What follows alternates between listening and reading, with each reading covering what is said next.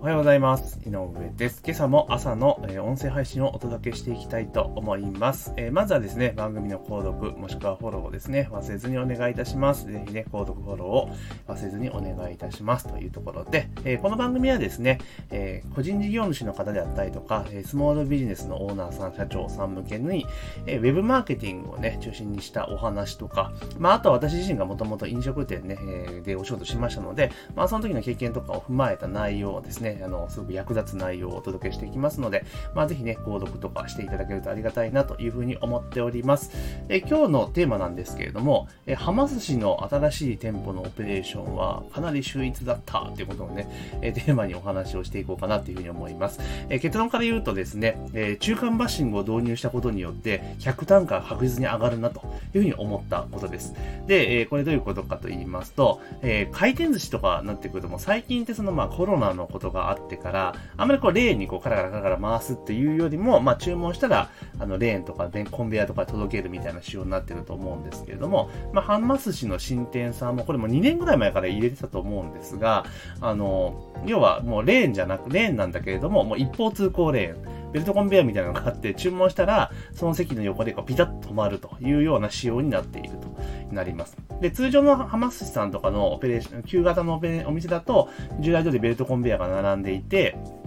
で、回っていて、で、注文した商品っていうのは、まあ、お皿、お皿に乗ってなんかこう注文品ですよ、みたいな感じになってきて、接近する手前で今から来ます、みたいな感じが、このディスプレイに表示されるっていう仕様だったんですけど、やっぱ取り間違いがあったりとか、あの頼んだのに来ねえぞってことが結構あったりしたわけなんですよね。まあまああることなんですけど、ただ、生産自体はその注文ベースではなくて、まあね、テーブルにあるお皿の数で、えカウントをしていくってところがあったので、別に取り忘れたらまた注文すりゃいいや、みたいな感じであったと思うんですですよ。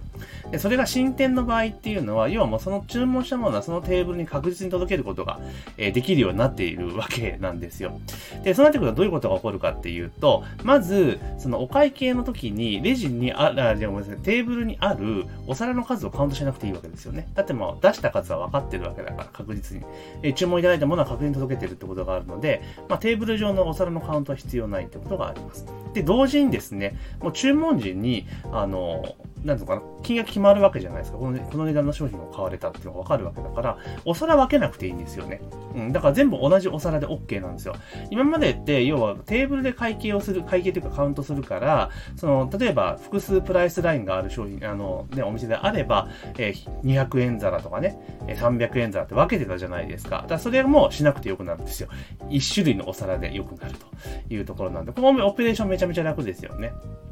だからすごくオペレーションに、あの、負担がかからなくて、あ、省力化できてるような仕組みになってんなっていうのは言って思いました。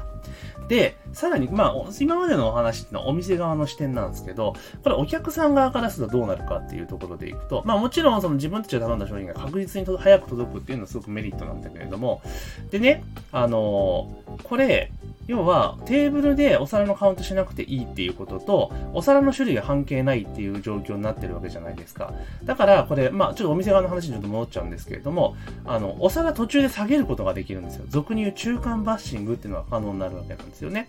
中間バッシング。今までの回転寿司は絶対できなかったんですよ。なぜかっていうと、最後にテーブルにあるお皿の数で会計を確定するから。だけど、今回のハマスの新しいお店のオペレーションでいくと、まあそれも、要は商品出す段階で確定しちゃうので、不要なんですよね。っていうことは、テーブルにある不要なお皿を下げることができてしまうんですね。で、もちろんそうすることによって、客席の回転ね、要はお客さんが出てた後の片付けが簡単になるので、当然客席こう回転率が上がっていくっていうメリットは当然あるんだけれども、これお客さん側視点から見るとですね、あの、皆さんも多分回転寿司ね、ちょいちょい行かれてる方はですね、まあ、なんとなく今までの経験からですね、あ、大体何枚ぐらい食ったらおしまいだなっていうの多分決めてると思うんですよ。決めてるというか、か無意識レベルであると思うんですよ。あ、まあ大体8枚ぐらいかなとか、まあ10枚かなとか、ちょっと15枚行き過ぎだなとか、多分あると思うんですよ。人それぞれね。あると思うんですが、で、大体その自分が取った皿が、なんか手元でこう積み上がっていくじゃないですか。で、その分量を見ながら、あ、もう今日これぐらいに終わりにしよう、みたいな感じで多分、あの食べる量とか取る量ってコントロールされてると思うんですよ。だけど、中間バッシングされることによって、その目の前にあるお皿の残数、食べた数っていうのが分かんなくなっちゃうんですよね。うん。だから、いきなりまたゼロの状態になってしまうわけですよ。で、今回、そのた、たまたまね、今までその、ハマスでそういった、あなんとかな、ベルトコンベヤ式で一方通行で出すお店って何度か行ったことあるんですけど、中間バッシングはされたことなかったんですよ。うん、だから、要は今まで通りのカウント、カウントというか、もちろんそのレジとかで、あの、テーブルまで来てカウントってことはなかったですけれども、ただその中間バッシングしないから、基本的には今までの、あの、お客さん側からすれば今までと同じような使い方ができると。ただ、中間バッシングされることによって、お目の前にお皿がなくなるから、今までその自分の大体食べる量の目安としていたものがなくなっちゃうわけなんですよ。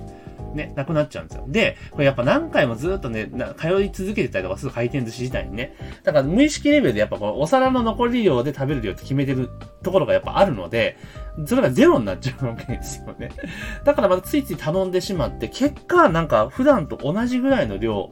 を再度頼んでたりとかすることって結構出てくるんだなと思いました。だから、これって結構客単価絶対上がるだろうなとは、すごく思いました。で、まあ同じようなのでちょっと仕組みは違うんですよ。クラスって、あれじゃないですか。あの、ご、なんかお皿をね、回収するのでなんかボックスがあって、そこ投げて 5, 5枚入れると、なんかガチャが回るみたいな仕組みがあるじゃないですか。だからくら寿司も、あの、やっぱそういうところはやっぱあると思うんですね。ただくら寿司行き慣れてる方は、まあ大体もうそう分かってるからっていうのがあるんだけれども、まあ今回のハマ寿司に関しては初めてそういう中間バッシングされたっていうところがあって、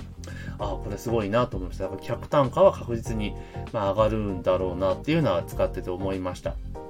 で、やっぱり、あその長年ずっとやり続けていることっていうのは、やっぱり自分の中で無意識レベルに、これ誰でも共通すると思うんですけど、もうそれが当たり前になっているんですよね。うん、だけど、そこの部分をちょっとね、こう刺激するというか、その、みんながお客さんとかが当たり前と思っていることをちょっと変えてやることによって、実は客単価とかって、こう、なんか、おっさっと上がるってことっていうのが、まあ普通に起こり得るんだなっていうのは今回のハマス氏の事例を自分が体験してみて非常に感じました。だからもちろんその反則とかそのね、言い回しとか、えー、なんかトークスクリプトとかね、いろいろ技はあると思うんですよ。だけど、やっぱその人間の思い込みとか、まあ俗にも脳ですよね。脳が支配してる分でやっぱ多いわけじゃないですか。だからそこにうまくこう、なんだろう、間接的に働きかけるみたいなことっていうのが、やっぱりとても有効なんだなっていうのはちょっと改めて思いました。で、たまたまそんな脳科学に関連するマーケティング本っていうのは私持ってたので、もう帰った瞬間にもうバーッと開いて、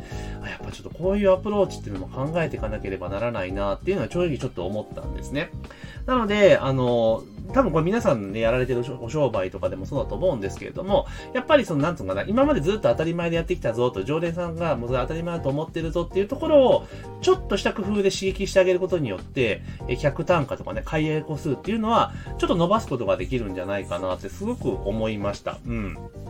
なので、まあこういったね、まあ自分のお店って多分回転寿司じゃないからもう関係ねえやと思っちゃった話とこ前なんですけど、これってやっぱり、こういう考え方って、あの、他の業種業態でも全然活かせることだと思うんですよ。なので、あの、まあ今回ね、はま寿司の事例っていうところでお話をさせていただきましたけれども、まだまだいろんなところでもね、こう使えると思いますので、まあ今後ね、あの、こんな形の、えー、お話もどんどんしていこうかなと思います。で、帰ってきてちょっと手に取った本っていうのが、えっ、ー、と、脳科学マーケティング100の心理技術っていう、いえ、本なんですね。顧客の購買欲求を生み出す脳と心の科学っていう本で、黄色い本なんですけれども、これ改めてね、もう買ったのすげえ前なんですけど、ちょっと読み直してみたら、これすげえ面白いなっていうふうに思いました。ですから、ビジネスやられてる方、特に小売りとかね、やられてる方なんか、まあ飲食店もそうなんですけれども、すげえ参考になる事例とかね、あ、なるほどね、とか、例えば甘いお菓子で気分を高揚させるとかね、あるんですよ、そういう見出しがね。